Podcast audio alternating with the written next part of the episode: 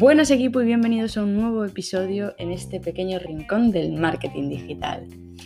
Si lo que estás buscando es un lugar en el que te enseñen estrategias, herramientas, te den tips y consejos sobre marketing digital que poder aplicar en tu negocio o en tu marca personal y ver resultados reales, estás en el lugar indicado. Mi nombre es María Garnacho, llevo ya un tiempo dedicándome a temas de marketing digital. He estado trabajando con clientes, tanto empresas como marcas personales, ayudándoles a llegar a esos objetivos que se habían marcado. Desde el comienzo estuve trabajando mi marca personal, tanto con mi blog, donde todas las semanas comparto un artículo de interés en el que comparto herramientas, tips y consejos que podéis aplicar, como en mi canal de YouTube, donde igualmente todas las semanas también comparto tutoriales, herramientas, tips, consejos, creo cursos gratuitos muy muy prácticos donde podréis aprender cómo aplicarlo y qué herramientas os pueden servir para llegar al objetivo que os habéis marcado y mi cuenta de Instagram donde todos los días de lunes a sábado comparto tips y consejos de temas de marketing digital, emprendimiento, analítica web, absolutamente todo lo que necesitáis para empezar a ver resultados en vuestro proyecto personal. En este episodio eh, me gustaría centrarnos en un personaje que creo que puede ser uno de los primeros personajes españoles del siglo XX en practicar el marketing de contenidos. Esta es una noticia de puro marketing que estuve leyendo hace unos días y la verdad es que me encantó y dije, esto puede ser una idea fantástica para llevarla al, al podcast y que la gente se dé cuenta un poco cómo ha ido evolucionando y, que el marketing de contenidos al final no es algo nuevo, solamente que lo hemos etiquetado a día de hoy por poner una etiqueta, pero no es nuevo. Ya hay empresas de éxito que lo practicaban mucho antes. La verdad que la persona de la que os vengo a hablar hoy eh, me recuerda mucho a Lil Miquela, que no sé si alguno lo conoceréis, es eh, la personaje que se han inventado, una influencer eh, basada en realidad virtual, que no existe, pero se han inventado una historia espectacular detrás de ella y ha sido todo un éxito. De hecho, en su Instagram eh, tiene 2,5 millones de seguidores, pero no existe, ¿vale? Es una influencer que no existe. Pues esta, la mujer de que os vengo a hablar hoy, eh, que dicen que es como que un poco la que inauguró toda la parte del marketing de contenidos, se llama Elena Francis. Si tenéis mi edad seguramente no suene de nada, a mí personalmente no sé quién era, no tengo ni idea de quién era, pero los que sean algo más mayores, bastante más mayores, porque estamos hablando de un personaje que fue conocido entre 1950 y 1986, Elena Francis era como la influencer. Era un personaje de radio en el que hacía consultorías o, respondía dudas de, de la audiencia sobre temas de moda, sobre todo más de cosmética, de la vida, de la vida de la mujer en esa época, absolutamente todo. Lo más curioso de esto es que Elena Francis no existía. Es decir, nunca eh, se le mandó fotos, nunca, absolutamente no existía, no había una persona que fuera Elena Francis. Lo que había era un grupo de guionistas espectacular que montó una historia increíble alrededor de una persona ficticia, es decir, que no existía. Y la gente realmente se pensaba que Elena Francis existía, se pensaba que había una persona detrás de ella.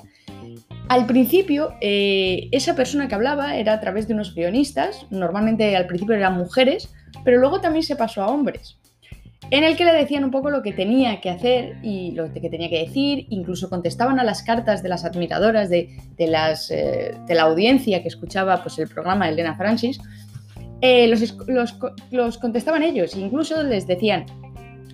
que, eh, eh, no, enviaba fotos básicamente porque ella prefería la discreción, es decir, era un secreto muy bien guardado, sin embargo, eh, una imagen muy bien trabajada. Y me ha sorprendido de que estas prácticas se llevaran a cabo eh, tanto como ahora se lleva a cabo, a nivel de tecnología obviamente ha cambiado mucho, pero nosotros ahora tenemos a, Lil Miquela, como tenemos otros tantos influencers de, temas de marca, de ropas, eh, de temas de moda, de belleza, absolutamente todo, que no existen, que son personajes ficticios que eh, se inventan las empresas y a través de los cuales se pueden vender cosas, ¿vale? Porque al final Hombre, ahora es más complicado guardar en secreto un personaje que no existe, básicamente porque ahora estamos en la era de información y es mucho más difícil conseguir lo que consiguieron estos en 1950, que era ocultar la, persona, una persona ficticia, diciendo que era real y ocultar que, realmente no existía ninguna Elena Francis. Ahora es más difícil hacer eso, pero sin embargo sí que hay empresas que se están dedicando a hacer eso. De hecho, os comparto por aquí una charla en la que estuve hace un año más o menos, no llega al año, en el que estuve... Em, escuchando a no sé qué, de, qué posición ocupaba, pero vino a dar una charla de la agencia H2H en el que hablaba sobre eh, qué iba a pasar con los influencers. Teníamos esta nueva ola de influencers de realidad virtual eh, que le salía gratis a la empresa. Es decir, la empresa se generaba con muy buena tecnología una persona que tuviera una historia detrás que pareciera literalmente real, ¿vale? Para que se generara una comunidad e intentar generar ventas a través de esa persona, que no es ninguna persona. Entonces aquí para mí se abren como dos vías. Por un lado, eh, el hecho de que igual los influencers tengan una fecha de caducidad, o no una fecha de caducidad y que vayan a desaparecer, pero sí como una competencia un poco desleal, porque es una competencia un poco rara, ¿eh? porque estás compitiendo contra alguien que no existe. Y ese alguien puede ser todo lo perfecto que tú no eres, porque al final eh, el personaje que crea una empresa lo crea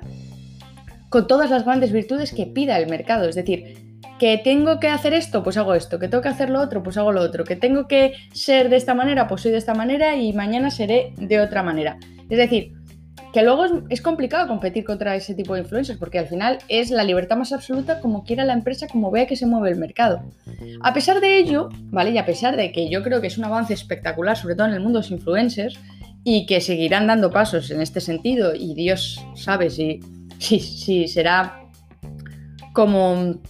eh, una competencia muy directa. A día de hoy no lo creo, ¿vale? Más que nada porque sinceramente pienso que la gente eh, busca la autenticidad y de hecho lo vemos cada vez más, a pesar de que en Instagram se siga viendo fotos de posturitas, fotos de viajes en Bali y todo eso, creo que están funcionando mucho las imágenes más naturales del mundo, es decir, las que no tienen filtros, las que se muestran tal cual son y que muestran la realidad tal cual es. Con un poquito de postureito, pero sin irnos al postureo máximo.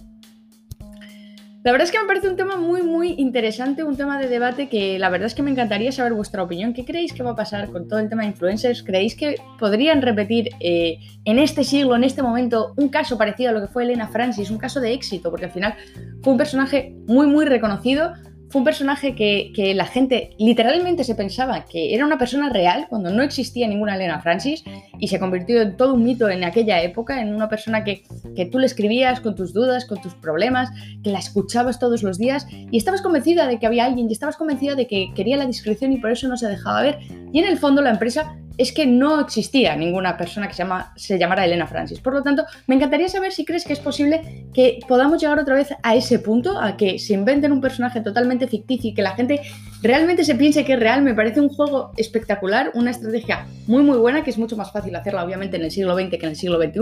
pero igualmente, ¿crees que sería posible hacerlo a día de hoy? Y segundo, en el caso de los nuevos influencers, estos de realidad virtual, estos que no existen, pero existen, pero tienen una comunidad enorme, absolutamente todo eso, ¿crees que son competencia directa a los influencers? ¿Cómo crees que va a afectar en los influencers toda esta nueva aparición de nuevos, de nuevos influencers de realidad virtual? Me encantaría saber tu, tu, opinión sobre todo esto, así que te invito a que dejes tu comentario en la parte de descripción de este podcast, que me cuentes un poco qué opinas sobre el tema, si ves que pueden peligrar, si no, si se puede hacer algo parecido a Elena Francis, un poquito de este, de este tema que yo creo que puede ser interesante llevarlo a darle ahí a la cabeza y ver qué ideas se nos pueden salir aquí entre todos los amantes y apasionados del marketing digital. No me enrollo mucho más, equipo, como sabéis, los lunes y los viernes son eh, temas de noticias, casos de este estilo que creo que puede ser interesante extraer para si puede surgir alguna idea nueva que pueda romper un poco la comunicación y pueda romper un poco a lo que el molde de lo que estamos establecidos en redes sociales. Y los miércoles, como sabéis, tenemos herramienta eh, gratuita o con versión gratuita de pago hasta que me duren las herramientas gratuitas. Luego tendré que poner algunas de pago que intentaré que sean lo más asequibles posible. Y nada más equipo, no me enrollo mucho más. Nos escuchamos el lunes con una nueva noticia sobre temas de marketing digital para que estéis a la última de la última de la última. Y nada más equipo, nos escuchamos el lunes y entre tanto y como siempre a darle fallar al marketing digital.